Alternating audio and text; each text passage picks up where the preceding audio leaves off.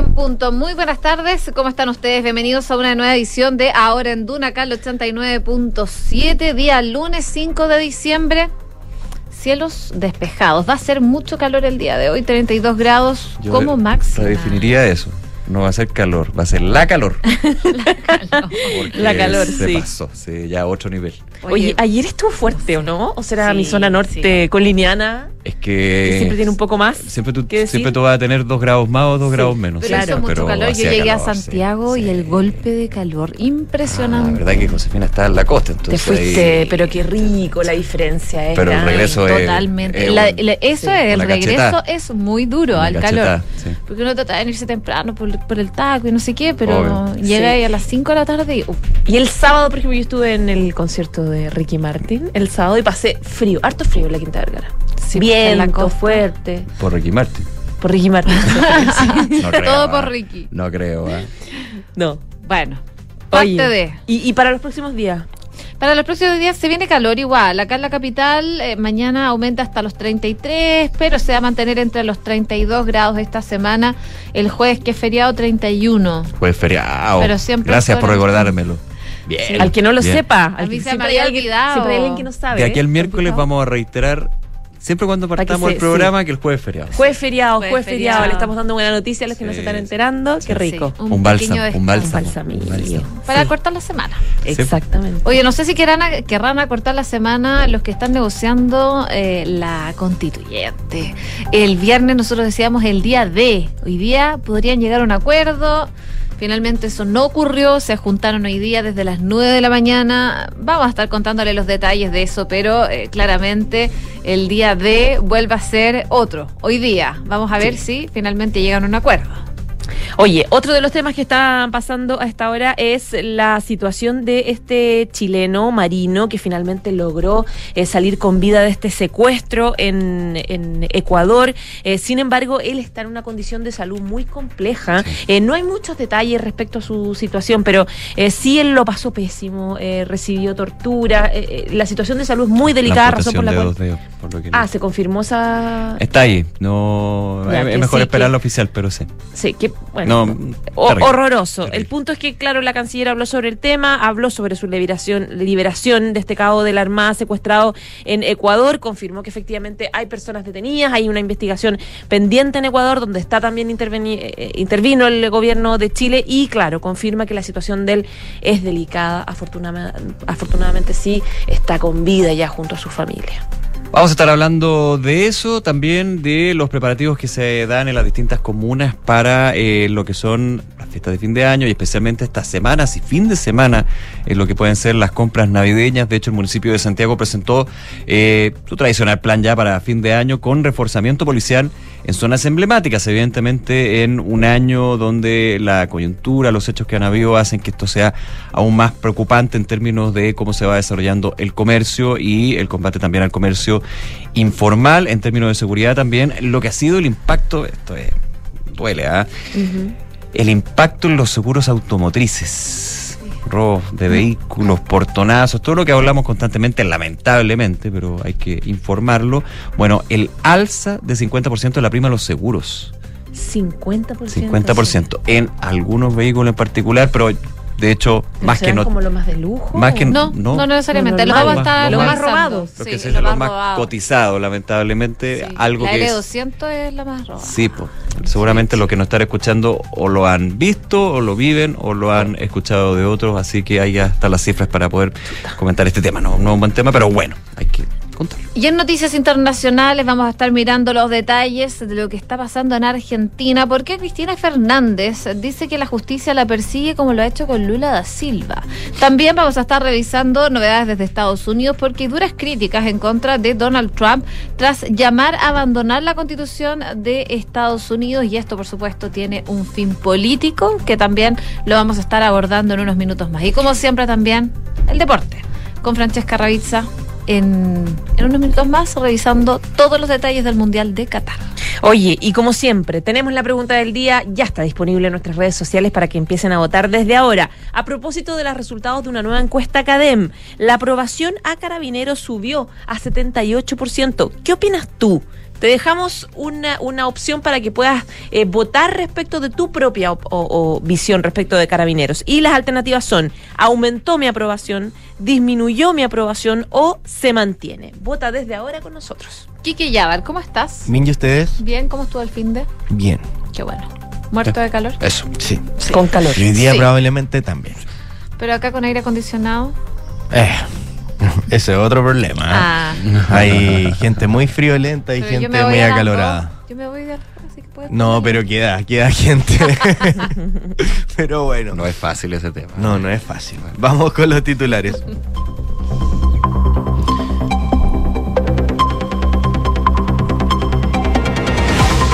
Ministerio de Salud informó 2.225 casos nuevos de coronavirus y 16 fallecidos registrados, según cifras informadas por el DEIS. La positividad nacional llega al 10,49%, luego de que se informara el resultado de más de 15.000 exámenes entre antígeno y PCR. En cuanto a camas críticas disponibles, estas llegan hoy a 260 habilitadas a nivel nacional.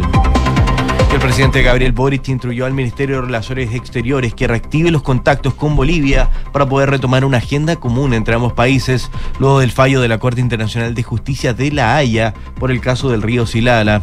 Durante la reunión con el equipo jurídico de la Cancillería, el mandatario solicitó a la ministra de esa cartera que se impulse la hoja de ruta de los 12 puntos que fue acordada con el país vecino en el gobierno anterior.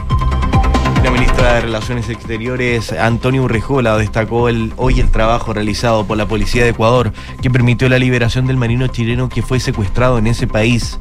Según actualizó la ministra, el estado de salud del marino es delicado ya que sufrió violencia y tortura. Tras un fin de semana de consultas internas, los partidos políticos con representación parlamentaria retomaron las reuniones para alcanzar un acuerdo constitucional, luego de que el viernes el oficialismo y la oposición no pudieran llegar a un acuerdo. En la previa al encuentro, el presidente de la Cámara de Diputados, el diputado Vlado Mirosevich, indicó que se pregunta cómo las fuerzas políticas no van a tener la capacidad de poder llegar a un acuerdo y que espera que este sea el más razonable para Chile y el bien común. Según la última encuesta Academ, un 80% de los consultados afirma tener mucha o bastante preocupación de ser víctima de un delito. Con respecto al delito que genera mayor preocupación o temor, el 49% respondió encerrón a portonazos, el 40% robo en la vivienda y un 31% homicidio o sicariato. Las 14 horas de hoy, la Corte Suprema iniciará el pleno ordinario en el que tomará conocimiento del oficio del rechazo de la nominación de José Morales como candidato a fiscal nacional y la renuncia del abogado Rodrigo Díaz a la misma postulación. Luego de que el pleno de la Suprema decida, la ministra vocera del máximo tribunal, Ángela Vivanco, hará una vocería para comunicar la resolución del procedimiento. La UDI acudió a la Sociedad Interamericana de la Prensa por la agenda de medios de la ministra Camila Vallejo. Desde la cartera liderada por la vocera de gobierno han suscrito convenios para promover mayor diversidad de medios de comunicación, lo que el criminalismo apuntan que podría terminar siendo un atentado a la libertad de expresión. La inflación en Colombia se aceleró más de lo esperado en el mes de noviembre y se acerca a un máximo de 24 años, lo que mantiene la presión para que el Banco Central colombiano extienda su ciclo de ajuste más pronunciado de la historia. De esta manera, los precios al consumidor subieron un 12,53% en el mes de noviembre con respecto al mismo mes del año anterior, siendo este el ritmo más rápido desde marzo del año 1999. Las fuerzas represoras de Irán superaron las 500 ejecuciones este año, siendo este el año más letal de los últimos 60 meses. La ONG Iran Human Rights Watch denunció que el 30% de los ejecutados del mes pasado eran de la minoría baluche, una etnia que representa menos del 6% de la población de ese país. En noticias del deporte, el tenis mundial está de luto. A los 91 años murió Nick Balotieri, uno de los mejores entrenadores de la historia. El estadounidense, quien abrió una academia en el año 1978 en la Florida, trabajó con Marcelo Ríos, las hermanas Williams y Andrea Agassi, entre sus jugadores más destacados. Muchas gracias. Nos vemos. 12 con 9. Lo comentábamos, la canciller Antonia Urrejola entregó nuevos antecedentes sobre la liberación de este cabo primero de la Armada, Luis Toledo, cuya familia había denunciado la semana pasada su secuestro.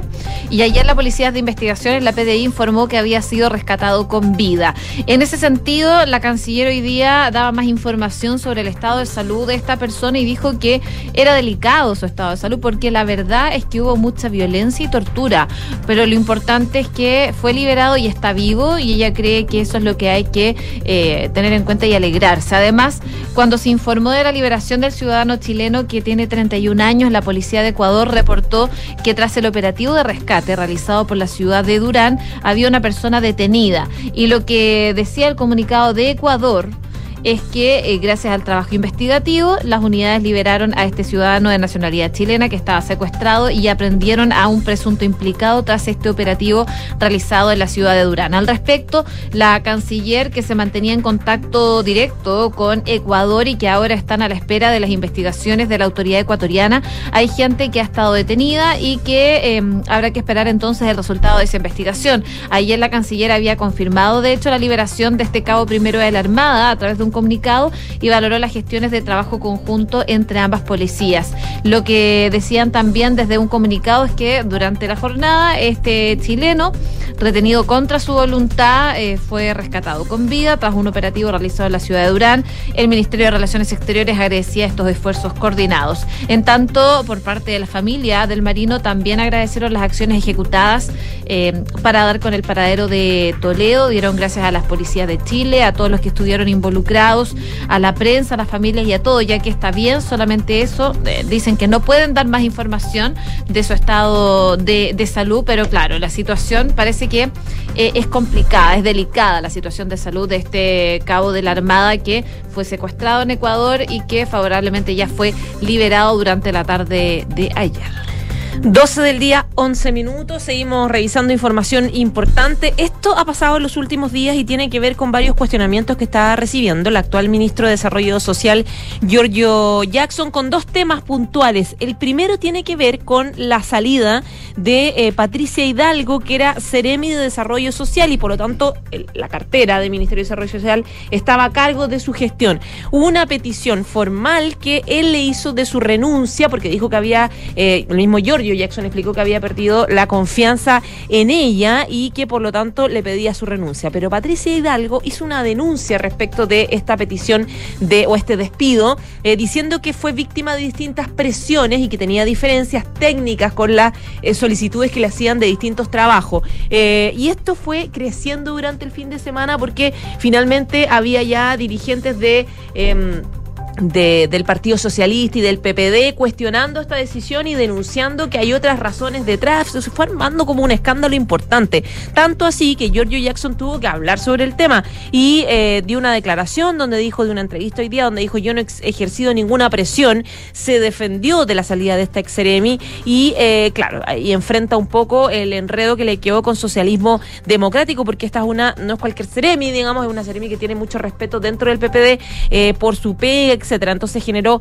eh, hartas críticas. Y eh, ella denunció que fue presionada por parte del gobierno para aprobar proyectos con los que no estaba de acuerdo y en los que tenía algunos cuestionamientos técnicos. A lo que el ministro se defendió diciendo que esto fue solamente causal de pérdida em, de confianza por haberse desentendido de un problema muy grave respecto de la acusación de la violación de una niña en un centro eh, de ayuda para personas de calle. Por lo tanto, es un enredo importante que se le armó a Giorgio Jackson. Y además, en paralelo, hay otro antecedente que publicaba también ex antes respecto de eh, una crisis bien grave en el servicio Mejor Niñez, que es que el que reemplaza a Sename para los niños vulnerados.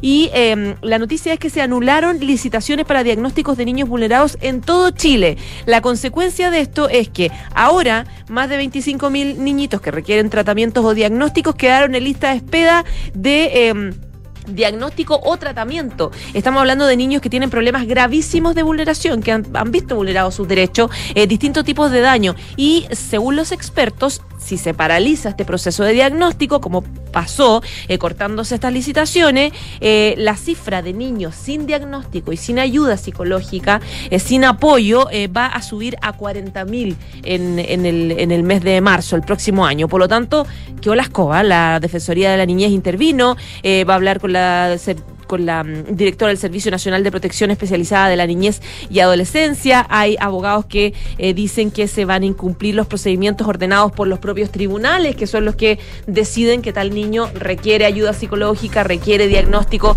Eh, por lo tanto, se, se, se produce un retraso no solamente judicial, sino también en orden de no atender a los niños que necesitan ayuda urgente. Por lo tanto, son los dos temas que están a cargo del ministro Giorgio Jackson, que hasta ahora no, no, no hay una declaración que sea tan, eh, tan clara al respecto, pero sin duda van a ser temas que la prensa le van a preguntar en los próximos días.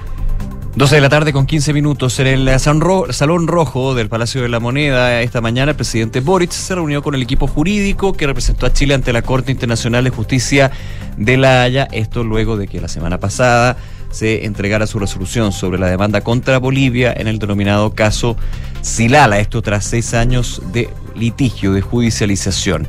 Eh, no hay duda respecto a que el Silala es un curso de agua internacional y ambos países las partes también acuerdan que ambas tienen el derecho al uso equitativo y razonable de las aguas del Cirala, según el derecho internacional. Fue parte de lo que señaló la jueza John Donoghue, presidente de la Corte. Hoy se reunió entonces el presidente con este grupo, encabezado también por la canciller Antonio Rejola, la ex eh, subsecretaria de Relaciones Exteriores, Carolina Valdivia, parte también del equipo jurídico, y la coagente y actual subsecretaria de eh, Relaciones Exteriores, Jimena Fuentes, eh, principalmente para abordar la agenda de trabajo con Bolivia posterior al fallo de la Corte Internacional. Obviamente, dar los agradecimientos, eh, entender dentro de las implicancias que tiene este fallo, pero por sobre todo lo que se ha dicho desde el viernes, desde la semana pasada, lo que viene hacia adelante.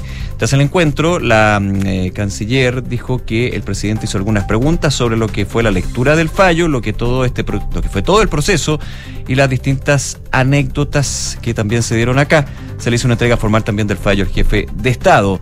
La ministra dijo que tras conocerse la resolución, el balance es positivo para el gobierno, pues eh, nosotros fuimos, dijo, a este litigio buscando certeza jurídica y eso fue lo que ocurrió. El presidente dijo la canciller Borrajola, como ha dicho desde el inicio de su mandato, le interesa profundizar las relaciones con Bolivia a través de una agenda positiva. De hecho, se daba el punto también de que esto fue establecido en la anterior administración del presidente Sebastián Piñera y que se va a trabajar después de la conferencia que dieron durante la mañana para justamente eso, como los pasos después de terminado ya este, esta demanda presentada contra el país vecino.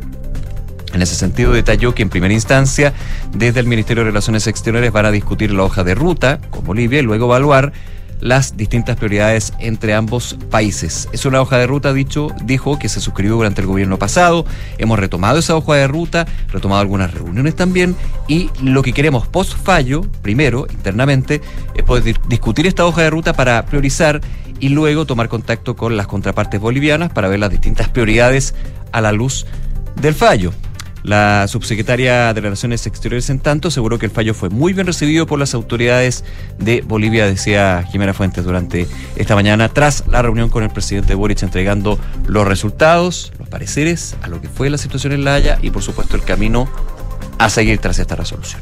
12 con 18, los llevo a otro tema. Se dio a conocer una nueva encuesta Academ, pero con datos que eh, destacan el día de hoy. La delincuencia y el temor que tiene la gente en general a eh, ser parte de esto. En este diagnóstico que devela los últimos resultados de Plaza Pública Academ, da cuenta, por ejemplo, que un 80% de los consultados se mostró muy o bastante preocupado de ser víctima de un delito. Un porcentaje que se posiciona en su nivel más alto desde el año 2014. Esa es la percepción que tienen las personas encuestadas. En la misma línea, este sondeo dio a conocer que un 87% de la muestra eh, cree que la delincuencia habría aumentado en el último año. Y además, eh, los espacios que más generan temor son los espacios donde hay comercio ambulante, o caminar o manejar por las noches. Esos son los dos espacios que más generan temor. Entre los ilícitos que evocan mayor preocupación está la encerrona a los portonazos, que lideran las opciones con un 49%, viene después los robos en las viviendas y más atrás el homicidio o sicariato con un 31%. Al respecto, el incremento de la inmigración, dicen los consultados, sería la principal razón eh, para este supuesto aumento de la delincuencia este 2022, alcanzando un 31%, lo que representa un alza de 10 puntos porcentuales en esta opción en comparación en lo que evidenció durante el mes de agosto de este mismo año. La segunda razón tendría que ver con la insuficiencia de atribuciones por parte de carabineros para poder combatir la delincuencia. Sigue después los tribunales de justicia y la fiscalía que dicen que no funcionan. Y en la misma línea, este sondeo revela que un 51% piensa que el gobierno es el principal responsable de resolver este problema de la delincuencia, seguido por un 23% que cree que deberían ser los tribunales y los jueces, mientras que el 13% cree que la fiscalía. Este estudio además eh, da cuenta de una aprobación que aumenta para carabineros y también para el ejército, que tiene sus niveles más altos eh, desde el año 2014 también. Y en el lado opuesto, el Congreso cayó 8 puntos en su aprobación, bajando de un 25 a un 17%. Pese a ello, el Partido Comunista continúa con la peor evaluación del listado, con un 16% de aprobación entre los consultados. Bueno, razón por la cual, a propósito del aumento de, eh, la delincuencia y específicamente en el robo de los vehículos, hay un alza en el precio de los seguros automotrices. Ya lo advertía eh, Nico, un alza del 50% a propósito del aumento también de eh, robo de autos en general, de, de, la, de encerronas, etcétera. Eh, de hecho, hay una nota que trae hoy Pulso que dice que si bien el pic de robo podría haber pasado eh, respecto de este año, eh, el problema es que ya subió la prima para el próximo año. Es un fenómeno que ha generado un alza en los precios de los seguros automotrices y en muchos casos recién en los últimos meses parece que volvió la cobertura para algunos modelos que simplemente dejaron de tener cobertura de protección. Según los últimos datos de la Asociación de Aseguradoras de Chile, entre enero y octubre de este año, los robos de auto llegaron a 13.967,6 por sobre los 8.000 que eran del mismo periodo del año pasado. Yo creo que igual todo comparado con el 2021 es raro, porque como estábamos en tiempo pandemia, mm. eh, igual está ser... un poco abierto en 2021, pero sí, tuvimos sus momentos de encierro. Pero la mayoría de la gente, pero disminuyó la delincuencia en general en eso, en eso, en ese periodo, 20, 21. Sí, el 20, el 21 igual ahí hubo un un pequeño aumento. Un alza. Cambio, sí. Pero son como dos años ay, difíciles de comparar. No como como no habitual. Sí, menos G, menos G. Ya. Bueno, en todo caso, el, como sea, independiente del 2021, la verdad es que ahora es, un, es un, eh, una cifra muy alta que tenemos eh, este año que va a estar terminando. De hecho, según la Asociación de Aseguradoras, entre enero y octubre de este año los robos de auto llegaron a 13.962, 67,6 por sobre eh, los del periodo anterior. Los 10 vehículos con mayores robos, digamos, representan el 32% del total de estos delitos y en ellos hay modelos de Nissan, eh, el eh, Kia, además de Ford, Toyota y Mitsubishi. En, en eh, octubre, el vehículo con mayor número de robos en los últimos 12 meses era el Mitsubishi L200, con un 5,88% del total de los robos en el país seguido por Toyota y Nissan NP300, que representan el 5,71 y el 4,3 respectivamente. Fuentes de la industria explican que el alza de los siniestros fue tal que para el tercer trimestre muchos de los modelos más robados simplemente no estaban cubiertos por las compañías, algo que se ha ido subsanando aunque los precios están disparadísimos. Leopoldo Briseño, que es presidente del Colegio de Corredores de Seguros de Chile, explica que tenemos una situación compleja donde las compañías han aumentado en promedio más del 50% de las tarifas. Dice, estimamos que 4 de cada 10 clientes nuevos no puede asegurarse producto de los altos valores y el aumento del riesgo de los modelos. Y muchas firmas han adoptado políticas más estrictas y todas están aumentando los valores de las renovaciones de pólizas un 30% promedio, aunque esto los clientes no hayan tenido ningún tipo de siniestros. El auto con mayor siniestralidad en materia de robos es el Mitsubishi L200. Según una cotización realizada por comparaonline.cl para un modelo como para este año, el seguro básico parte de los 113 mil pesos mensuales, llegando a superar el 1,5 millones eh, mensuales para las coberturas más amplias. Eh, por ejemplo, para el Toyota Hilux, el, seguro mensual también del vehículo modelo 2020 va desde los 87 eh, millones mensuales, de, oh, no, 87 millones, 87 mil mensuales hasta los 942. No, pero un millón de pesos igual, de seguro Sí, no, mensual. un millón. totalmente. Claro, y, mientras que para, por ejemplo, el Nissan NP300 parte de los 289 mil.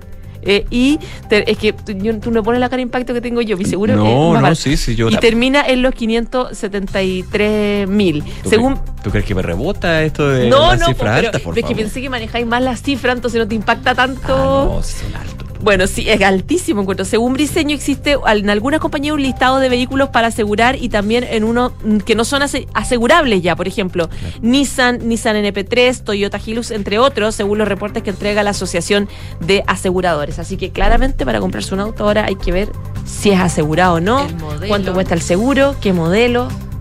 Y uno, yo, ¿Por yo qué creo que uno igual se fija. Porque son más apetecidos por... Depende. imagino que por los repuestos. repuesto, por, repuestos. la pa- capacidad para reducirlo, para hacer Claro. otros delitos. Generalmente se van con autos de. para. Claro, es que antes eh, el portonazo era para hacer otros delitos, ahora Claro. es para finalmente llevarse el auto y aplican también autos que son. O a pedido también, ¿o ¿no? Bueno, es que hay ya más de alta gama. Que eso ya, otro precio. Pero antes se robaban más el alta gama ¿eh? que ahora. Sí. Sí, es que, es que reducir el alta gama tampoco es tan, es tan fácil. Es más difícil, y claro. antes se vendía afuera. Y esconderlo más también. Claro, claro, es como bastante poco piola, perdón el chilenismo, andar, no sé, por un McLaren. Cuando hay de un modelo pueden haber Claro. dos en Chile. Sí. No sé, estoy No inventando. pasa piola. ¿eh? Claro, no, sa- no pasa piola. 12 de la tarde con 25 minutos. Eh, comentábamos la semana pasada lo que fue y que se catalogó como un supremazo, esta definición de la tercera sala de la Corte Suprema con respecto a las tablas de factores de los planes de salud de las ISAPRES, que eh, llama a las ISAPRES a, y a la Superintendencia de Salud, en este caso, a revisar las tablas de ISAPRES si es necesario, si hay cobros de exceso, eh, compensar de manera retroactiva a los afiliados de las asegurador- aseguradoras de salud privada. Esto es un tema, desde las ISAPRES se ha dicho que esto podría tener efectos catastróficos a nivel financiero ya con la situación que tienen actualmente. De hecho, han recurrido al gobierno para contener los impactos de este fallo de la Corte Suprema y han apuntado el envío de una ley corta. Bueno, eh, hay eh, detalles bien, bien, bien importantes, digamos, para lo que es esta situación que entregó el superintendente de salud, Víctor Torres, en T13 Radio, quien dijo que no se está haciendo ningún salvataje, como en algunos sectores se decía, por parte de la superintendencia, sino que lo que se trata es de aplicar un fallo siendo prudente y razonable, apuntando a lo, primario en esto, de que si la Corte Suprema define esta situación con los eventuales recursos, que no sé qué tantos podrían haber cuando el máximo tribunal entrega una resolución, en este caso las ISAPRES, o contra las ISAPRES, eh, se tiene que cumplir el fallo, lo tiene que cumplir la- las ISAPRES y la superintendencia también. Lo que se busca, decía el superintendente, es eh, minimizar el impacto. Y eso es lo que se está conversando en una pugna también que existe entre las aseguradoras con la actual superintendencia. Siempre ha habido, pero en este tema ha sido bastante más fuerte. Eh, en ese sentido, Torres señaló que la prioridad es que con el fallo, el cual a su juicio se debe cumplir, y legalmente se debe cumplir, no se afecten los afiliados al sistema de seguro privado de salud, lo que han dicho las ISAPRES, que finalmente hay un efecto financiero contra las ISAPRES que puede repercutir también en sus afiliados en términos de perder, por ejemplo, las garantías y sostenibilidad financiera. Lo que uno tiene que hacer, dijo Torres, es buscar que no se afecte a los afiliados. Esa afectación, que es el punto central para nosotros como superintendencia, debe implicar dar garantías de que estos cumplimientos del fallo nos generen una caída abrupta de un día para otro del sistema. Eso es clave, porque finalmente se te cae el sistema, claro, se pueden caer las ISAPRES, que ya es un tema. Pero si se cae la ISAPRE, ¿quiénes son los perjudicados finalmente? Los afiliados. Claro. Y también el sistema de, de salud a nivel nacional, porque uno diría, bueno, tendrá que absorberlo FONASA. Está- todos los datos están claros. FONASA no tiene la capacidad para absorber todos los afiliados que tiene actualmente la CISAPRE. Recordando también que la mayoría de los chilenos y chilenas están en FONASA. Y obviamente con una serie de temas que hay que abordar. El superintendente también comentó si, eh, con respecto a la reunión del viernes entre el Ministerio de Salud y las CISAPRES, él dijo que no había participado por otras razones, pero sostuvo que en base a sus informaciones hubo un espíritu de diálogo, agregando que esta semana las partes se van a reunir nuevamente. El eh, superintendente Torres se refirió al proceso de reclamos en contra, además de los reajustes aplicados por las ISAPRES en materia de prima GES y de planes base que terminó la semana pasada, que de hecho se extendió porque el sistema estaba colapsado, informando que la superintendencia eh, recibió 220 mil solicitudes. De ellos, 83 mil corresponden al alza del precio base aplicado para el periodo 2002 2022-2023 y el resto por el GES, cuyo proceso de reclamación concluyó el jueves. Adelantó que se van a ir evaluando los casos para comenzar a responder. Es harto trabajo, dijo Torres, y somos los mismos, por lo que estamos un poco complicados en los tiempos. Oye, en los últimos segundos que nos quedan de este primer bloque de ahora en Duna, contarles sobre la vacunación del COVID-19, porque claro, desde el Ministerio de Salud están haciendo un llamado a vacunarse con la vacuna bivalente a las personas mayores de 60 años, también personal de la salud, personal inmunocomprometido y pacientes crónicos desde los 12 años. Pero ya han pasado casi dos meses desde que Chile eh, atraviesa esta nueva alza de contagios. Se llegó a reportar en algún momento casi 8.000 casos diarios en la última semana. La tendencia ha vuelto a declinar lentamente. Eh, ayer, por ejemplo, se registraban 3.347 casos y en los últimos siete días, según cifras del MinSal, los casos han disminuido. Pero eh, los expertos enfatizan que estos buenos resultados se han alcanzado principalmente por el buen proceso de vacunación en el país. El jefe de epidemiología del MinSal, Cristian García, asegura que el instrumento más importante que se tiene hoy en día para combatir los efectos más dañinos de la pandemia es la vacuna. Pero pese a que casi un millón de personas han accedido a la vacuna anual contra el COVID, que está enfocada a los grupos de mayor riesgo, como les comentaba, con la vacuna bivalente que entrega inmunidad tanto contra el virus original contra Omicron, los porcentajes de cobertura no parecen ser tan auspiciosos y solo el 40% del personal de salud ha recibido esta vacuna bivalente, lo que se está mirando con atención, por supuesto, desde las autoridades a propósito de esta pandemia que sigue presente.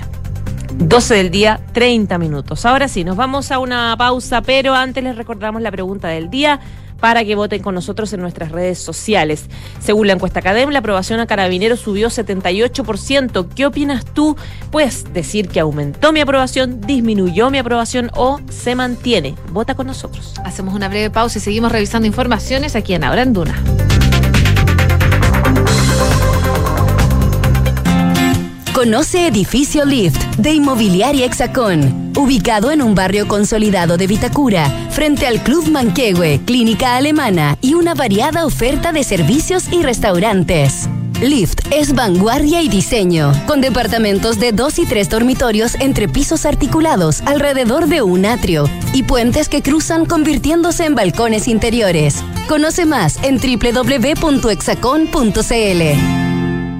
Un, dos, tres. No, no, no, no. Sofía, Juan, Benjamín. En Clínica Alemana no pensamos en números, pensamos en personas. Junto a Desafío Levantemos Chile, te presentamos mil personas, mil soluciones de salud, que busca entregar soluciones concretas a mil pacientes de la salud pública de aquí al 2023. Conoce las iniciativas de Desafío Alemana, nuestro programa de sostenibilidad, en clínicaalemana.cl. Clínica Alemana, si es tu salud, es la alemana. Si queremos cambiar el mundo, primero tenemos que cambiar nosotros. Por eso en Anglo American estamos cambiando nuestra forma de hacer minería, con medidas que contribuyen a la lucha contra el cambio climático. Como parte de nuestras acciones, utilizamos electricidad de fuentes 100% renovables y reutilizamos el 92% del agua en nuestras operaciones. Porque si el cobre es determinante para el futuro, su producción también debe serlo. Por el cambio climático, lo estamos cambiando todo. Anglo American. Conoce qué más estamos cambiando en chile.com angloamerican.com. 1710. 1711. 1712. Nuevos árboles plantados. Nuestro compromiso sigue creciendo. Por cada híbrido Toyota que recorra las calles, plantaremos un árbol nativo, que junto a más de 1.700 árboles ya plantados, darán vida al gran bosque Toyota en el sur de Chile. Iniciativa que ayudará a cuidar del medio ambiente y reducir la huella de carbono. Conoce más en bosque.toyota.cl. Enfrentar el cambio climático es tarea de todos. Duna, por un futuro más sostenible. El equipo de vehículos todoterreno eléctrico, el Acciona Sainz XE Team, pilotado por Laia Sanz y Carlos Sainz, ha terminado la temporada 2022 de Extreme E en el tercer puesto del campeonato de equipos tras la última fecha corrida en Uruguay. Con esta incursión, Acciona ha reforzado su compromiso en la lucha contra el cambio climático, avanzando en la paridad de género y con la urgencia de acelerar la transición hacia una economía baja en carbono. La organización de la Extreme E ya ha anunciado una tercera temporada que iniciará en marzo de 2023, la que nuevamente celebrará una fecha en Chile manteniendo sus tres objetivos principales, generar conciencia sobre el calentamiento global, la promoción deportiva igualitaria y el impulso de la movilidad sostenible. Acciona, expertos en el desarrollo de infraestructuras sostenibles para recuperar el planeta.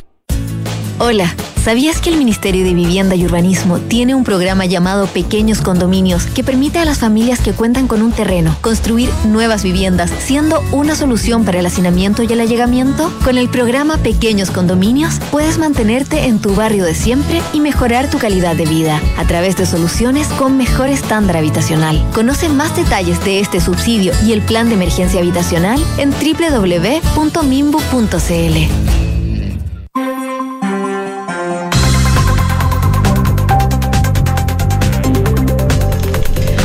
12 con 34 minutos, estamos de regreso en ahora en Duna, es momento de revisar noticias del deporte. Datos, estadísticas y curiosidades.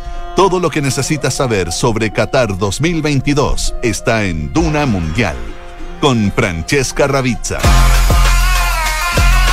¿Cómo estás, Fran? Muy bien, ¿y ustedes? Bien, ¿cómo estuvo ahí el waterpolo el fin de semana? Buenísimo. Qué bueno. Porque no todo en la vida es fútbol. Buenísimo, muy entretenido el campeonato sudamericano de clubes en el estadio italiano. Tremendo nivel. Fueron jugadores que, parti- que compitieron en los Juegos Olímpicos de Río, campeones panamericanos. Qué bien. De verdad, Mira. un campeonato de, de primer, primer, primerísimo nivel.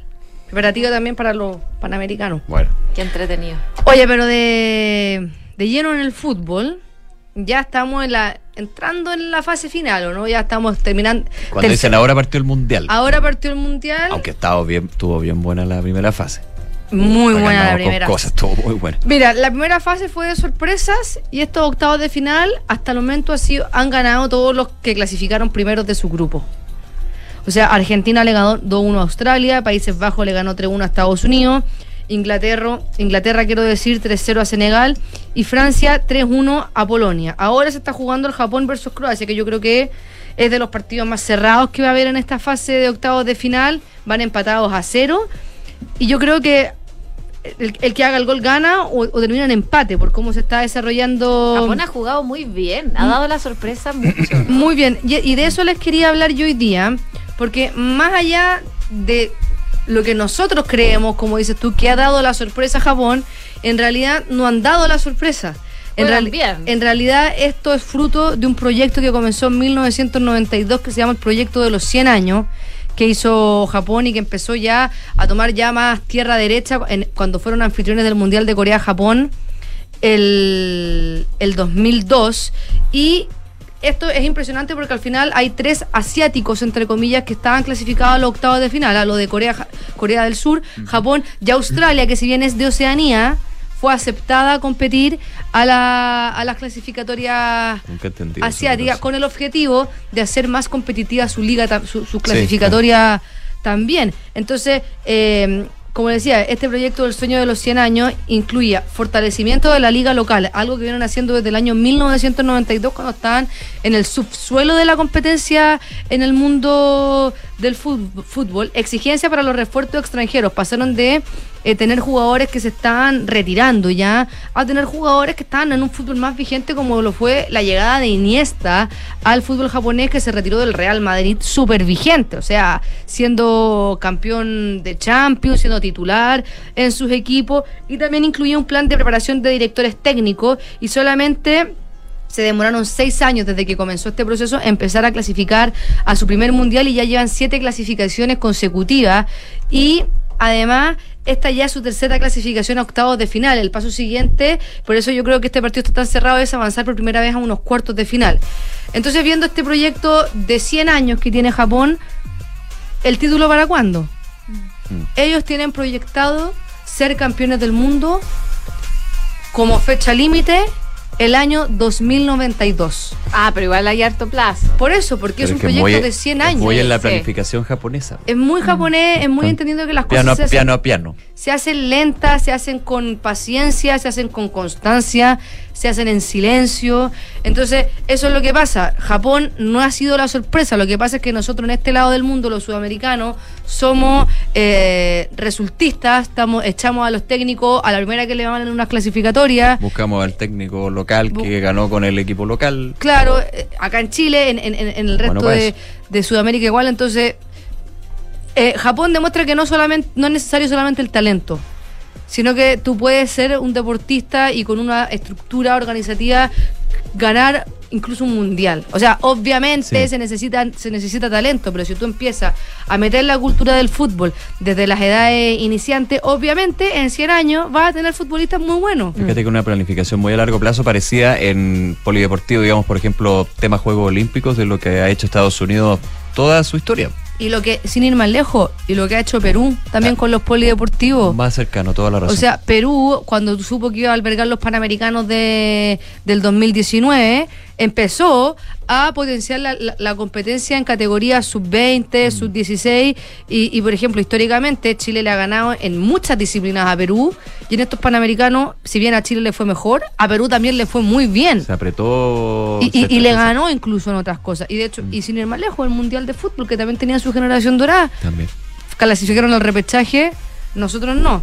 Corea del Sur fue uno también que está en este proceso de, de dar la, entre comillas, sorpresa. Fue uno de los primeros en reactivar su fútbol cuando eh, ya empezó a salir un poco el confinamiento de, de las pandemias. Muy organizados los coreanos también, disciplina, con auspiciadores también que los ayudaron a potenciar la liga. Y ellos han ido apostando también a las generaciones más jóvenes. De hecho, tienen una selección sub-20 que fue subcampeona del mundo el año 2019. También han tratado de eh, cultivar títulos internacionales, reforzarse con, con futbolistas extranjeros. O sea, el emblema del proceso surcoreano es eh, Son Heung-min, que juega en el Tottenham, la figura también que hizo el pase gol en el segundo El enmascarado. Ah, sí, el enmascarado ante Portuga- Portugal. Entonces, eso es más o menos lo que está pasando con el fútbol asiático, que nosotros no lo vemos, puede ser por interés, por desconocimiento y también, obviamente, por la poca proximidad cultural que tenemos con Asia. O sea, no, no, no. No, no, no nos llama la atención a lo mejor ver un partido de la Superliga, o sea, o de la, de la, de la Supercopa Asiática, como si nos llama la atención ver una Supercopa Europea. Entonces también eso respecto a, a Corea, respecto a Japón. Corea del Sur se enfrenta hoy día a Brasil, una Brasil que eh, ha tenido altos y bajos con algunos jugadores. De hecho, Alexandro es el único jugador que le queda en la posición número 3. Neymar finalmente sí se recuperó completamente de su lesión de tobillo. Algunos dicen, ¿para qué ahora mejor guardarlo? Pero Pero esto ya los entrenamientos. ¿Y por qué? ¿Pa- ¿Cómo para que ahora, ahora muere, muere? sí, pues. O es, que- sea- es que yo lo escuché en algunos, en algunos expertos, eh, especialistas, digamos, pero aquí es perdiste o ganaste. Yo sinceramente creo que la lesión de Neymar fue una lesión que podría él incluso haber jugado lesionado, pero respecto, porque es una lesión de tobillo, Por el tiempo de recuperación claramente fue leve. fue leve y, y, po- incluso, o sea, hay muchos futbolistas que juegan lesionados campeonatos y muchos deportistas, Pregúntale a Carimel. pero eh, Tite yo creo que lo guardó porque sabía que era abordable su clasificación y porque tiene muy buenos jugadores. Entonces ahora, o sea, entrenó normal, va a ser titular, o sea, ya no, no, no tiene ningún... Pero mejor, mejor prevenir. Sí. Mejor que se pierda la fase de grupos sabiendo que van a clasificar a que se pierda los octavos, los cuartos. Van a cero, Japón-Croacia a esta hora del primer tiempo. Croacia, ¿eh? Subcampeona. Subcampeona. Subcampeona. Sí. Uno de los últimos. ¿Quién irá a ganar? El último mundial de Luka Modric, yo creo. Yo también creo. más que creo, tiene toda la pinta. ¿Por qué? ¿Cuántos años tiene? Modric, Debe tener uno... tantos. Voy a tener, yo voy a tener que venir con mi lista. Siempre me hacen la pregunta Es que de la- la, edad, es que la de la edad de los la jugadores. la joven yo, voy a yo voy a tener, no, voy a tener que llegar Nos así. el- voy a tener que venir con la lista de la edad de todos los jugadores. Ya, yo la voy a buscar. Pero a ver, Modric- acá está. 37 años. 36 es su último mundial. 37 años. Seguro Ah, que sí. Pero el próximo mundial es en tres años más, no en cuatro. Claro, 36, pero igual con 40, 40 años. Ah, Pero hay Bueno, gente no que los arqueros sí. Oye, y dicen que Cristiano El Ronaldo se va a ir a. Emira- Marca ¿Qué? lo confirmó Sí, ya. lo confirmó. Al, al, al Nazar Al Nazar, el fútbol de Medio Oriente. Ah. le ganaría, o sea, ganaría en términos de el contrato más millonario a Mbappé y otros deportistas. Se sigue Chuta. subiendo el techo. Oye, Mbappé, que parece que jugó súper bien. Arabia Saudita. Ayer. Arabia Saudita. La Liga de Arabia La Saudita. Liga de Arabia Saudita. Los petrodólares. Eh, Mbappé sí, pues, y gol de Giroud, Sí, que el histórico ayer. de Francia el día de ayer. Se convirtió. Qué bien. Ya, pues vamos a Qué seguir bien. atentos. Oye, 1-0, Japón. Mira. Imagínate, la sorpresa. 1-0. Vamos, recién. Neupi. ¿Cuánto apostaron? No, yo no aposté este mundial. Quería disfrutarlo de otra manera. No. ¿Porque no juega Chile o No, porque los, la- los porque otros no mundiales me ha ido muy mal. Bueno, no, pero los otros mundiales me fue muy mal. Quería no tener el peso de, del vil dinero. ¿Tú por quién fuiste? 2 a 2. Ah, empate. Ah, ambiciosa. Ya, pues. Vamos Pero a estar creo que va a quedar larga, va a ser empate a uno. Puede ser. Puede Vamos a ver. Vamos a Vamos, ver. a estar actualizando el marcador entonces acá en Ahora en Dura. Gracias, Fran. Chao. 12 con 44, vamos al mundo porque la clase política estadounidense condenó fuertemente el llamado que el expresidente Donald Trump hizo a abandonar las reglas de la constitución para poder volver sobre el tema de los resultados de las presidenciales del 2020. Un tema que eh, muchos ya ven en el pasado, pero parece que Donald Trump se quedó en el 2020. Eh, ¿Por qué? Porque le ganó finalmente Joe Biden. Reiterando sus reclamos infundados de fraude masivo durante las elecciones, Trump dice que eh, el fraude de esta clase y magnitud permite terminar con todas las reglas, regulaciones y artículos, incluidos los de la Constitución. Esto lo dijo a través de la red social Truth Social.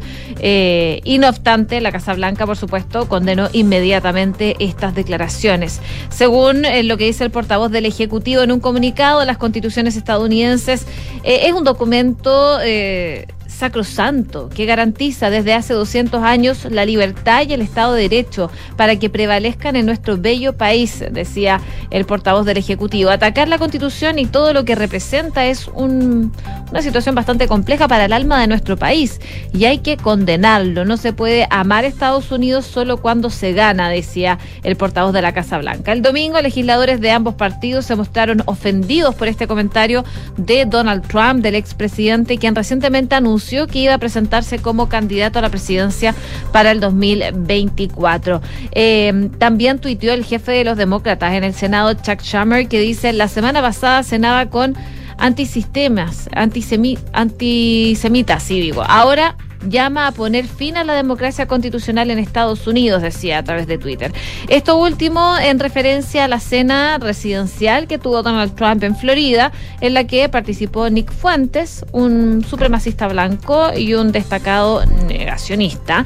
Y ahí Trump dice que está eh, fuera de control y que es un peligro para la sociedad, decía Chalmers, a propósito de estas últimas declaraciones y las gestiones que ha hecho Donald Trump durante el último tiempo, que ya dijo quiere volver a la Casa Blanca. Franca.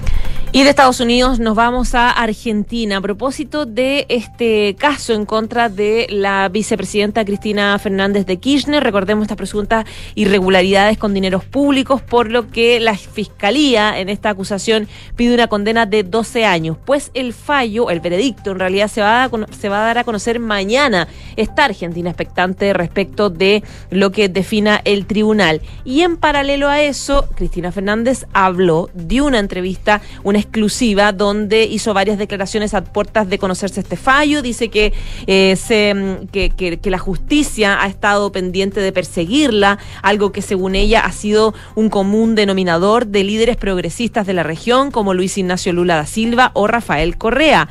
Eh, dice, yo creo que es un fenómeno que pasó con el Partido Judicial en, con- en toda la región, señaló en una entrevista exclusiva al periódico brasileño Fola de Sao Paulo. Según Fernández, quien ha sido diputada, senadora, primera dama y presidenta de Argentina en dos ocasiones, el Partido Judicial, como ella le llama a el Poder eh, Judicial de su país, reemplazó al Partido Militar en la región tras la caída del muro de Berlín, cuando las dictaduras ya no eran tan eh, bien vistas y por eso varios líderes de Sudamérica han sufrido esta persecución de los adversarios por eh, vía judicial. En el caso de Lula señaló los mismos que lo metieron preso revisaron lo que habían hecho con la llegada de Jair Bolsonaro a la presidencia. ¿Por qué creo que lo hicieron? Porque en definitiva dice, cuando impidieron que Lula fuera el candidato a presidente y el posible presidente, llegó Bolsonaro y las consecuencias de un personaje como Bolsonaro le hicieron mucho daño a Brasil. Fernández dijo que lo mismo había ocurrido con el expresidente de Ecuador, Rafael Correa, que está asilado actualmente en Bélgica, cuando era presidente de Ecuador. Fíjate, dijo, la situación de lo que era Ecuador cuando gobernaba Rafael Correa y lo que es Ecuador hoy, asolado con el narcotráfico y con problemas sociales y con mucha desigualdad. Según la vicepresidenta, lo que ha pasado con Luli Correa es lo mismo que está pasando con ella, pues le están violando sus garantías constitucionales y todas las acusaciones que le hacen son mentira, dice. Cuando se violan todas las garantías, cuando el juez dijo una cosa y hoy eh, dice otra en base a una denuncia que hizo el gobierno de su principal opositor, el presidente, el expresidente Mauricio Macri, Macri obviamente eh, habrá una condena, plantea la expresidenta y actual vicepresidenta Cristina Fernández a portas de conocerse este fallo mañana del tribunal y esta solicitud de 12 años de prisión e inhabilitarla por cargos públicos de por vida pedida por la Fiscalía Argentina. 12 de la tarde con 49 minutos. Hoy se comenzó a imponer eh, un límite de precio de 60 dólares por barril al crudo ruso, vetando algunas variedades también dentro de las nuevas medidas para aumentar la presión sobre Moscú por la guerra en Ucrania. Aquí están involucrados el G7 de hecho, la Unión Europea, Australia, Gran Bretaña, Canadá, Japón y Estados Unidos, que acordaron el viernes el eh, límite de precios al barril eh, ruso. La decisión ha sido rechazada por el Kremlin y criticada por el presidente de Ucrania, Volodymyr Zelensky, cuyo gobierno quería reducir el precio a la mitad. El bloque de 27 países europeos también impuso un embargo al petróleo ruso enviado por mal, eh, por mar. Perdón. Habían dudas sobre cómo afectarían las medidas a los precios del mercado. De hecho, durante la mañana, el crudo estadounidense, el WTI, subió 90 eh, subió el lunes 90 centavos a 80 dólares con 88 centavos el barril. El viceprimer ministro de Rusia, Alexander Novak, responsable de asuntos de energía, advirtió que Rusia no venderá su petróleo a países que intenten emplear el tope de precio. Dijo, solo venderemos petróleo y productos de petróleo en los países que trabajen con nosotros en condiciones de mercado, incluso si tenemos que reducir la producción en cierta medida. Recordemos que eh, en Europa están en pleno invierno y obviamente la situación energética es una de las más preocupantes, no solamente para Ucrania, por ejemplo, por razones obvias, sino también el resto de países que dependen bastante del gas y también del petróleo ruso, entre ellos Alemania. El gobierno ucraniano, en tanto, exigió el fin de semana que se bajara el límite a 30 dólares el barril, por barril. El tope que se establece dentro del G7, Unión Europea y otros países es 60 dólares. E insistió que a 60 dólares Rusia aún ingresaría 100 mil millones de dólares anuales por crudo, dinero que puede utilizarse para financiar su maquinaria de guerra. Este tope que se impone es justamente para eso, para cortar una vía de financiamiento para Rusia y seguir con la invasión a Ucrania. Ese es el objetivo y ese es el punto que está en discusión. Recordemos que Rusia es el segundo productor de petróleo más grande del mundo, depende de la venta de gas y petróleo para mantener su economía, ya ahogada por amplias sanciones internacionales debido a la guerra en Ucrania. 12,51. Estás en Ahora en Duna. Seguimos atentos a las reuniones constituyentes que se están generando hoy día, una nueva en el Congreso Nacional acá en Santiago, cuando los partidos políticos se encuentran reunidos desde las 9 de la mañana para poder destrabar principalmente el mecanismo eh, de quién va a redactar la nueva constitución, que es uno de los nudos de estas negociaciones que se han extendido ya por tres meses. Las fuerzas políticas, sabemos, no han logrado llegar a un consenso y es que desde el oficialismo defienden un órgano 100% electo, mientras que la oposición se inclina por una fórmula mixta, 50 integrantes electos y 50 expertos designados por el Congreso. Y eh, en la previa de este encuentro, que comenzó a las 9 de la mañana, la presidenta del Partido Socialista y, representante también de la Alianza de Gobierno, como vocera Paulina Bodanovich, abordaba los plazos para finalmente cerrar un acuerdo constitucional. Ella decía, para mí, no quiero poner una fecha porque no soy la única que participa, pero yo creo que esta semana podemos y estamos en condiciones de cerrar la conversación. A juicio de ella, eh, las fuerzas políticas no habían estado en posiciones de poder cerrar un acuerdo por los temas que debían despejar. Sin embargo, dice que ahora sí están en un momento en que ya no hay mucho más que, discutir. Y además decía que la importancia de los consensos que se han pactado en reuniones anteriores eh, han podido avanzar, como las bases constitucionales. Dice que era bueno y necesario necesario tener este acuerdo sobre contenido y algunos límites a la Constitución, porque la Constitución tiene que reflejar un acuerdo social, un pacto. Y dice que si nosotros no tenemos consensos mínimos que se reflejen en estas bases, finalmente, dice, podemos terminar repitiendo un proceso que efectivamente tuvo bastantes errores. Eh, Budanovic, que es la representante, como les comentaba, de la Alianza de Gobierno, además señala que no hay que demonizar a ningún sector frente a la dificultad que han tenido los partidos políticos para lograr un acuerdo y ella decía que a ella hoy no le interesa quebrar a la derecha, le interesa eh, aunarla tras un objetivo común para todos, que es una nueva constitución. Así que hoy día continúan las conversaciones, las negociaciones entre los partidos para ver si finalmente hoy día logran un acuerdo. Vamos a ver. Oye, ya aparece el cuento del tío ya, a esta altura. Todos los viernes, todos los lunes, estamos a punto, estamos a punto. El día de, el día de. llegar a acuerdo y todavía no pasa, pasa. nada. Sí, está el- Siempre hay algo que paraliza. Sí, Paulina Dorech le leía, dijo, esto es como un parto. Sí, Literal. literal. Largo, Literal. bien largo. Oye, hoy día hablemos. Espera, perdón, y el fin de semana con eh, declaraciones también del presidente de la República, Sí. llamando a un órgano 100% elegido que no cayó bien en eh, Chile Vamos, que habla de falta de presidencia nuevamente. Claro, están, están reclamando un poco que el gobierno tiene que mantenerse al margen y no intervenir. Sin embargo, en el oficialismo le están pidiendo intervenir. Y la verdad es que yo he escuchado gente de la oposición también que pida que, te- que, que el presidente intervenga para darle celeridad Sí, y, más, como y que, que sea lidere un más, poco. Claro, que sea Alinear. más. Sí, que, claro, eso, que que alinee. cedan un poquito más en el fondo a, a la negociación. Oye, a propósito del presidente Gabriel Boric, hoy día en Hablemos en Off, hablamos con Diego Ibáñez, que eh, el diputado y presidente de Convergencia Social, que es uno de los más cercanos del eh, presidente Gabriel Boric en las negociaciones. Y claro, él en la misma línea del presidente este fin de semana hablaba sobre la necesidad de que este organismo sea 100% electo, donde él planteaba ahí la eh, idea de poder ir avanzando en una, en una definición donde pueda ser democrático todo. Y bueno, sobre eso mismo, también hoy día en la mañana hablamos con Diego Chalpren, eh, secretario general de Renovación Nacional, diputado también, que también se sienta en la mesa y dice que con Diego Ibáñez han discutido harto sobre eso, sobre cuál es la validez que tiene el plebiscito de entrada en poder mantener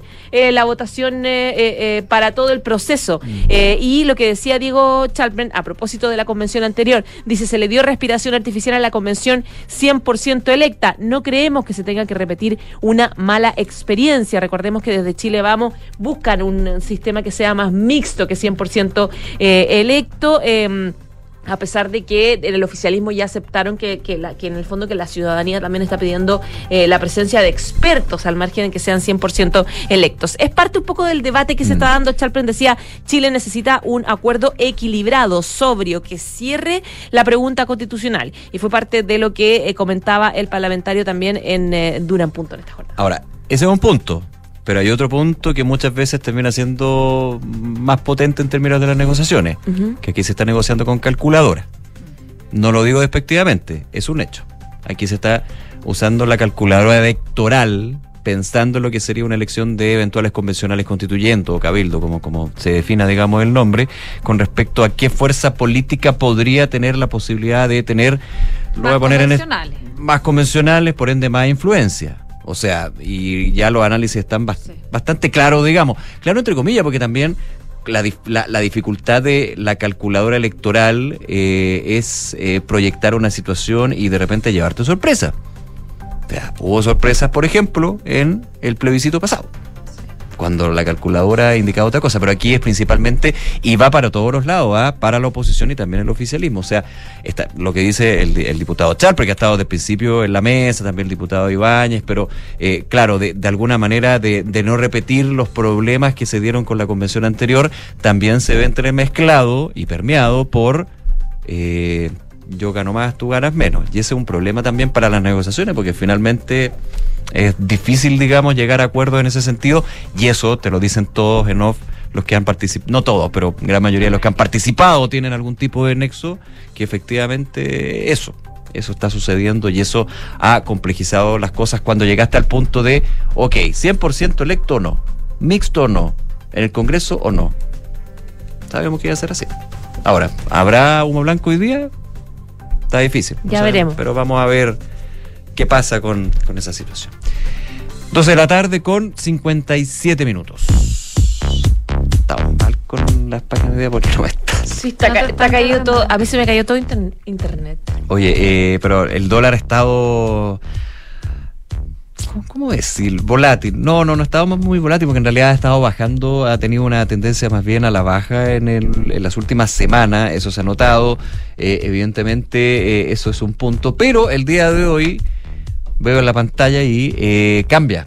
Cambia la tendencia, sin embargo, ya el viernes había estado subiendo, levemente hay que decirlo, 0,34% el viernes, llegando a los 883 pesos. A esta hora está subiendo casi 5 pesos el tipo de cambio en nuestro país, ubicándose cercano a los 888 pesos. Ahí llegando a lo que pueden ser los 900, pero de todas maneras hemos visto cómo en eh, lo que ha sido el mes, bueno, ya estamos en, en diciembre, pero noviembre tuvo fluctuaciones más tendientes a la baja que al alza y eso se notó principalmente por eh, una situación de incertidumbre. Pues aquí las noticias desde la Reserva Federal estadounidense, también desde China, que son claves también para el eh, movimiento que se da en términos del tipo de cambio, eh, su valor de activo refugio y también la situación en Chile, evidentemente que tiene algo que decir en esta situación. Ahora por lo menos está subiendo cerca de 5 pesos, cercano a los 890 pesos el tipo de cambio aquí en Chile.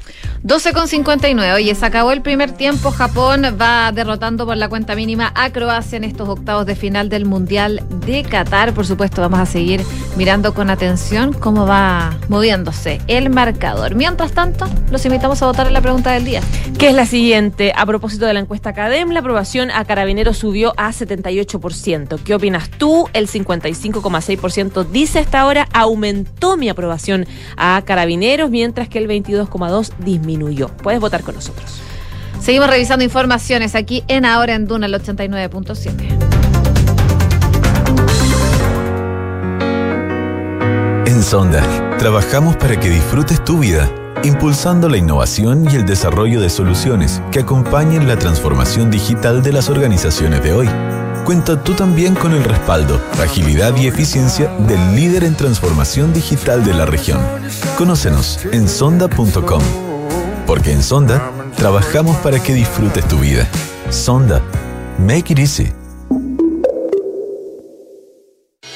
En Credicorp Capital nos centramos en ser aliados estratégicos de nuestros clientes para cumplir sus objetivos con nuestro portafolio de inversiones de carácter global.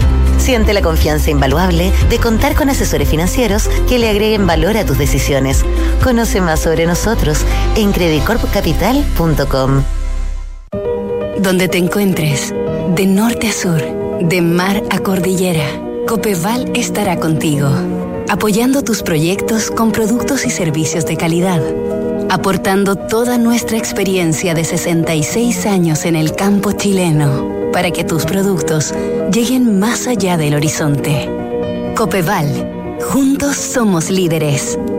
Agroinsumos, maquinaria y riego tecnificado. Pedidos ya es más plus que nunca. Descubre ahora el increíble programa de beneficios que tenemos para ti. No te pierdas todos los días envío gratis en todas las marcas seleccionadas, descuentos exclusivos y mucho más. Dale más plus a todos tus pedidos. Súmate a Pedidos ya Plus. Disponible en Santiago, Serena, Viña del Mar, Concón, Reñaca, Chillán, Concepción, Los Ángeles y Temuco. Infórmese sobre los términos y condiciones en el sitio web o la aplicación de Pedidos Ya. Tras finalizar su proceso de reacreditación institucional, Universidad Andrés Bello fue calificada por la Comisión Nacional de Acreditación en nivel de excelencia. El organismo otorgó a UNAP una acreditación por seis años en todas las áreas evaluadas. Un importante reconocimiento a la calidad de la formación que imparte la universidad y del compromiso de toda su comunidad con aportar desde las distintas disciplinas al bienestar de sus estudiantes y a la construcción de un mejor país. Universidad Andrés Bello. Calidad, compromiso, orgullo. En Ingebec Inmobiliaria te ayudamos a comprar un departamento en verde o con entrega inmediata, pagando el pie hasta en 48 cuotas y sin intereses. Evalúate y obtén una asesoría profesional para invertir con nuestros asesores y accede a esta u otras promociones. ¿Qué esperas? Invierte sin excusas y llega a la meta con un buen pie.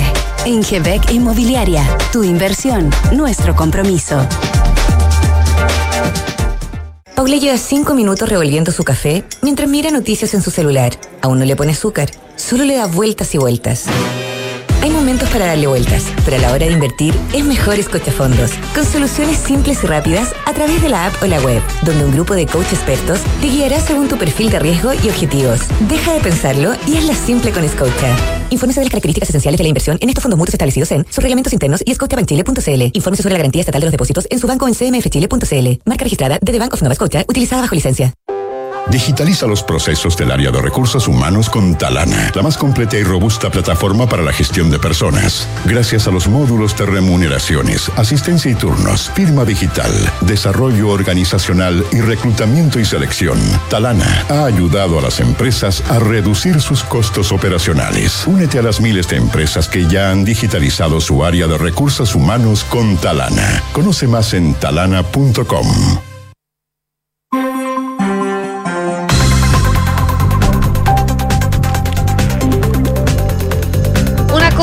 minutos, estamos de regreso en ahora en Duna, acá al 89.7. A esta hora en Santiago la temperatura marca 29,6 grados y ya está con nosotros Quique Yavar para hacer un resumen de los titulares. El presidente Gabriel Boric instruyó al Ministerio de Relaciones Exteriores que reactive los contactos con Bolivia para retomar una agenda común entre ambos países, luego del fallo de la Corte Internacional de Justicia de La Haya por el caso del río Silala. Durante la reunión con el equipo jurídico de la Cancillería, el mandatario solicitó a la ministra de esa cartera que se impulse la hoja de ruta de 12 puntos que fue acordada con el país vecino en el gobierno anterior. La ministra de Relaciones Exteriores, Antonio Rejola, destacó hoy el trabajo realizado por la Policía de Ecuador, que permitió la liberación del marino chileno que fue secuestrado en ese país. Según actualizó la ministra de Estado, la salud del marino es delicada, ya que sufrió violencia y tortura. Tras un fin de semana de consultas internas, los partidos políticos con representación parlamentaria retomaron hoy las reuniones para alcanzar un acuerdo constitucional, luego de que el viernes pasado el oficialismo y la oposición no pudieran llegar a un acuerdo. En la previa al encuentro, el presidente de la Cámara de Diputados, Vlado Mirosevich, indicó que se pregunta cómo las fuerzas políticas no van a tener la capacidad de poder llegar a un acuerdo y que espera que este sea el más razonable para Chile y el bien común.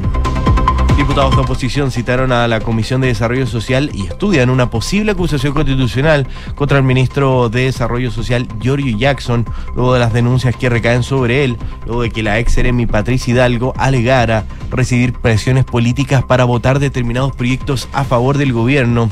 En los distintos partidos de oposición hay varias miradas sobre el tema, pero sobre las medidas incluso que buscan impulsar, pero todos manifiestan no estar conformes con la gestión del ministro.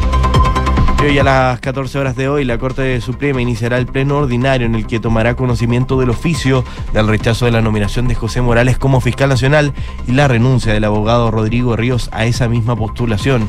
Luego de que el Pleno de la Suprema decida, la ministra vocera del máximo tribunal, Ángela Vivanco, hará una vocería para comunicar la resolución en el procedimiento. El Partido Laborista Inglés estaría preparando una reforma constitucional si gana las próximas elecciones y que busca eliminar a los 92 lores hereditarios en la Cámara Alta. Según explicó el ex premier Gordon Brown, señaló que la idea de la propuesta es abolir la Cámara de los Lores y reemplazarla con una segunda Cámara reformada en la que se abra una representación escocesa mejorada y también de las regiones. El propietario de la red social Twitter, Elon Musk, se refirió hoy a la nueva suspensión de la cuenta del rapero Kanye West, luego de que este publicara la imagen de la esvástica funcionada con la estrella de David.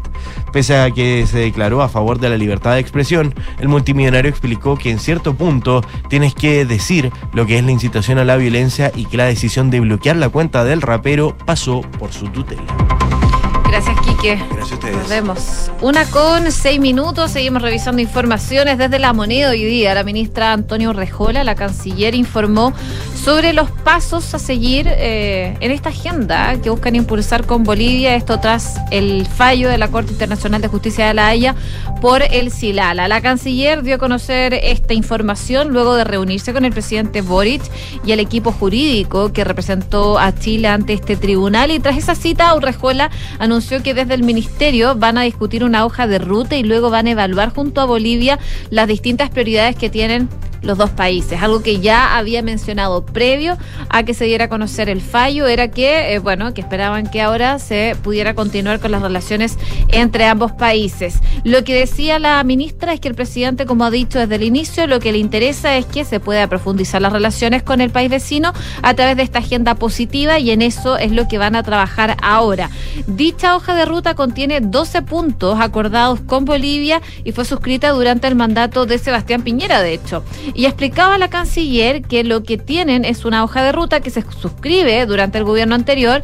Dice que retoman esa, esa hoja, han retomado algunas reuniones ya y lo que quieren post fallo, eh, primero es poder discutir esa hoja de ruta, poder priorizar y luego eh, tomar contacto con las contrapartes bolivianas. La cita entre Boric y el equipo jurídico se extendió por lo menos una hora eh, y contó con la presencia de, además de la canciller, de la subsecretaria Jimena Fuentes por su rol también como coagente del caso eh, y como agente, digo, del caso y coagente Carolina Valdivia también estuvo en la ocasión. Así que es la ruta que se quiere seguir con las relaciones con Bolivia a propósito y tras este fallo del caso Silala, que con esto ya no quedan más casos en la Corte Internacional de Justicia entre ambos países.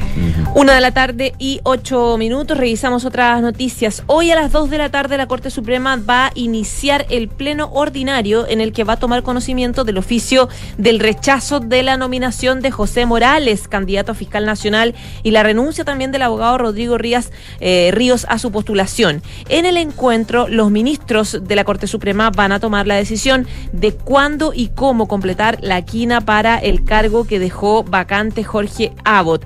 Una vez tomada la decisión, va a ser informada por la vocera de la Corte Suprema, la ministra, la Ángela Vivanco. Recordemos que el, Congreso rechazó la opción presentada de José Morales, que fue la selección del presidente Gabriel Boric. En entrevista este fin de semana con la tercera, José Morales acusó una guerra sucia en el proceso en su contra de la que no se han medido las consecuencias, según su reclamo. Dijo él, me imagino que hay sectores tanto internos como externos que persiguen que la situación em, del Ministerio Público se mantenga tal cual. Me imagino, porque no podría pensarlo de otra forma, que no miden las consecuencias de lo que eso podría significar para la situación de seguridad del país. Si nos mantenemos igual que los últimos siete años, en particular, las consecuencias para la criminalidad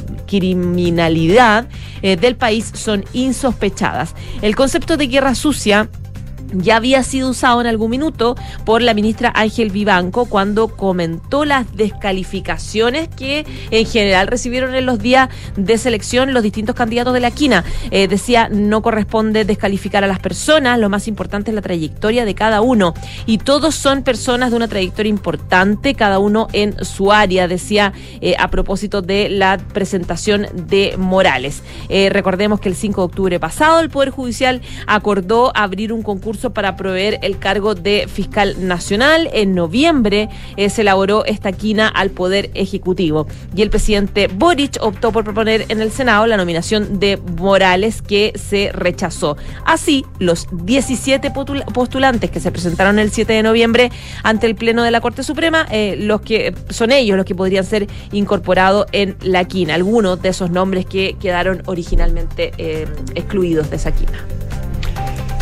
Una de la tarde con 11 minutos. Eh, volvemos a la política y tiene que ver con la democracia cristiana, con la salida constante de militantes eh, y también de parlamentarios, que es un tema, porque finalmente la representación parlamentaria de los partidos se basa en quiénes son sus diputados, diputadas o senadores. Bueno, el día de hoy eh, hubo un punto de prensa donde estuvieron la diputada eh, Joana Pérez, Miguel Ángel Calisto, Jorge Zafirio, además también acompañado del expresidente de la Falange y ex convencional constituyente Fuachain, quienes se refirieron a sus respectivas renuncias. Eh, decía la diputada Pérez, quien en su minuto fue, si no me equivoco, vicepresidenta también de la DC. Lo decimos con mucha responsabilidad, pero también con tristeza, porque lamentablemente este no es el partido que surge para avanzar en materias tan importantes para el país, afirmando que quieren avanzar en un trabajo conjunto, trabajo de repensar también el aporte que necesita hoy Chile y ponerlo a, ponernos a disposición de la comunidad. En esa línea, y esto quizá estas renuncias ya se sabían, se sabían ya la semana pasada, faltaba el punto de prensa para dar los argumentos, las críticas, digamos, a la actual directiva y la anterior de la democracia cristiana por parte de los ex DC que estoy comentando, es eh, lo que eh, deslizó el eh, ex convencional constituyente Fuad Chaín, quien dio a conocer que tras su renuncia decidieron ellos me imagino y un grupo también de militantes quizás que no estaban en la primera línea pública, transformar esto en un movimiento, armar una fundación. Eso es la novedad que se da el día de hoy. Quienes serán parte del nuevo proyecto no solo estarán, no solo serán personas que renunciaron al partido, dijeron, sino que también va a incluir a gente que nunca ha militado en la DC y quienes continúan militando. Que eso obviamente sería más complejo porque estarían militando en la DC y que estén con una, una fundación donde eh, están ex DC, digo yo. No, no, no, no, no, no debe ser un tema fácil. Puntualizó Chaín que no nos vamos a ir corriendo a militar otra fuerza política, eso lo, no analizaremos con detención. Recordemos que ya existe el movimiento demócrata o también Amarillos por Chile, por ejemplo, pero sí vamos a crear una fundación para seguir defendiendo nuestras ideas, vamos a seguir defendiendo el humanismo cristiano, libertad, seguridad y participación. Eh, apuntaba el expresidente de la ADC que eh, se ha farreado la posibilidad de ser un protagonista del reencuentro de los chilenos, de posicionarse de una alternativa sin complejos, sumando esto a que hay dijo, un electorado que se ha sentido abandonado por la democracia cristiana. En tanto, otro que estuvo ahí, el diputado Calisto, lamentó que por el capricho de algunos, dijo sectores, por querer instrumentalizar el partido y llevarlo a la izquierda, hayan generado este nivel de quiebre y fragmentación. Así que sigue la sangría, como dicen algunos, de la democracia cristiana con la salida de nuevos eh, militantes de eh, la falange y en este caso de parlamentarios actuales en el Congreso Nacional. Una con 14, me quedo en el Congreso porque citas a la Comisión de Desarrollo Social, una interpelación y hasta un estudio de una posible acusación constitucional es lo que están preparando diputados para enfrentar las denuncias que recaen sobre el ministro de Desarrollo Social. Estamos hablando de Giorgio Jackson. Esto tras la desvinculación de la ex Seremi Patricia Hidalgo, que ella en su momento alegó recibir presiones para votar determinados proyectos a favor del gobierno. Este anuncio de un posible libelo acusatorio y del inicio de recolección de firmas eh, para poder interpelar al, al ministro fue hecho por la bancada del Partido Republicano, cuyo jefe es José Mesa, y que él planteaba como oposición que tenían el deber de usar todas las herramientas posibles para poder perseguir la irresponsabilidad del gobierno. Las denuncias contra el ministro Jackson y el Ministerio de Desarrollo Social en general eh, son graves y requieren de investigación y sanción urgente, decía el parlamentario José mm, Mesa. Eh, en los partidos de oposición, en todo caso, hay varias miradas al respecto. Ninguno de estos sectores está conforme con la gestión que ha hecho el ministro Jackson, pero la acusación constitucional es un tipo eh, más para analizar cuando llegue el momento eh, que descartan de plano desde ya algunos. por ejemplo, Francisco Undurraga, jefe de bancada de Bópoli, decía, siempre vamos a estar llanos a estudiar estas peticiones, hemos rechazado acusaciones constitucionales, pero eh, siempre vamos a estar abiertos a estudiarlas. El diputado recordaba que su partido no estuvo disponible para la acusación anterior impulsada por republicanos contra la ex ministra Isquiasiches, pero que son situaciones distintas. Aquí eh, le está forzando la conciencia para actuar de una determinada forma a un funcionario público y eso siempre va a ser grave. Pero primero hay que leerla y ver cuáles son las posturas y las conversaciones de la bancada. También. Eh, el diputado de la UDI, Cristian Lavé, contestaba que sin duda era una opción que está dentro de sus facultades, mientras que desde la ADC el diputado Erika Edo decía que había muchas expectativas sobre el trabajo de Jackson en ese ministerio, más cada vez se parece más a, Michael Jackson, decía, en el sentido de que más que avanzar camina hacia atrás. Un moonwalking. El, y que estará más Te mandaste un moonwalking. Claro que superó la nariz. Porque no. muy cambiante. No, caminaba hacia atrás. Se transforma en hombre lobo, ¿no? Claro. Sí, pero el, moonwalking. Claro, y decía que está al debe de las expectativas que existen en él y, muy al debe en relación a la situación de crisis y la complejidad económica que se está viviendo. Así que eh, eso respecto de la posibilidad de una acusación constitucional en contra del ministro de Desarrollo Social, Giorgio Jackson. Una de la tarde, 16 minutos. Vamos a hablar de otro ministro, el jefe de la cartera de Hacienda, Mario Marcel, que reveló que el gobierno va a avanzar en varias ayudas sociales nuevas, diferentes a propósito de eh, la crisis económica que se avecina el próximo año y los aires de recesión. ¿Qué dijo el ministro Marcel? Tenemos que focalizarnos en ver qué puede ser más necesario, para qué grupo, para qué sector en este momento. Eso es lo que estamos trabajando ahora, dijo el secretario de Estado en conversación con Diario eh, Financiero donde confirma entonces avanzar en nuevas ayudas sociales. Si bien no andó los detalles, Marcel recalcó que la inversión es una variable clave para el próximo año 2023.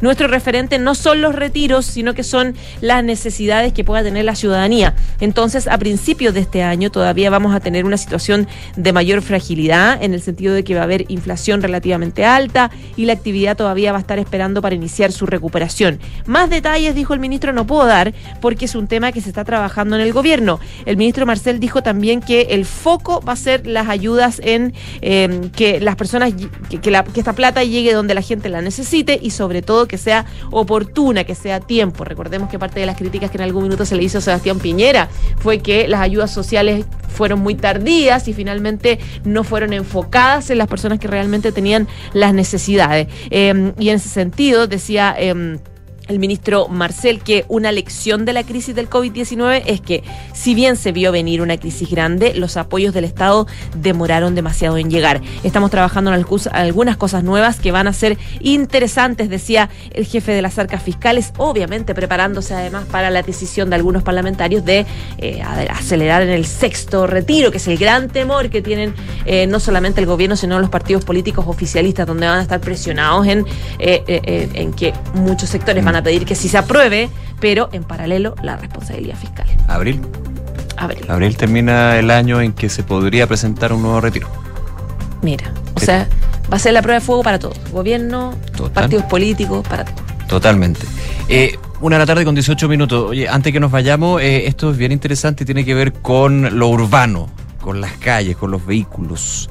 Eh, ¿Usted conoce las mosquitos, no? No los mosquitos. Sí, ¿Las sí, mosquitos? Sí.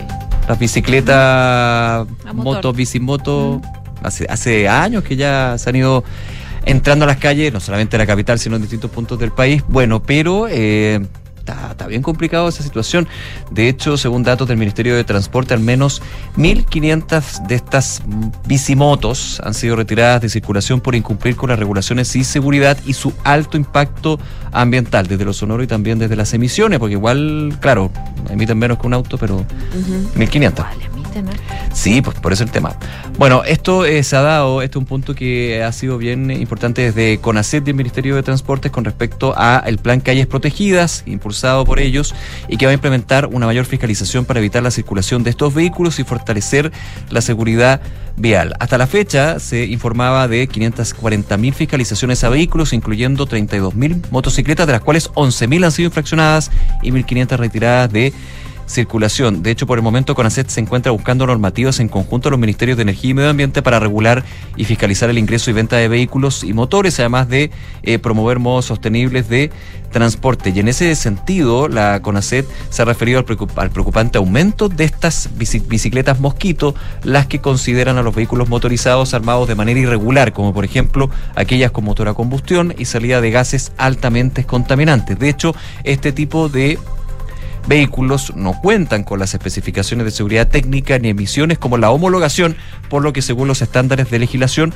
su circulación debería ser multada al estar prohibida. Las personas, de hecho, dijo la CONACET, que conduzcan estas mosquitos que no tengan los documentos correspondientes se arriesgan al retiro de circulación del vehículo y una multa de 90 mil pesos por cada documentación falta.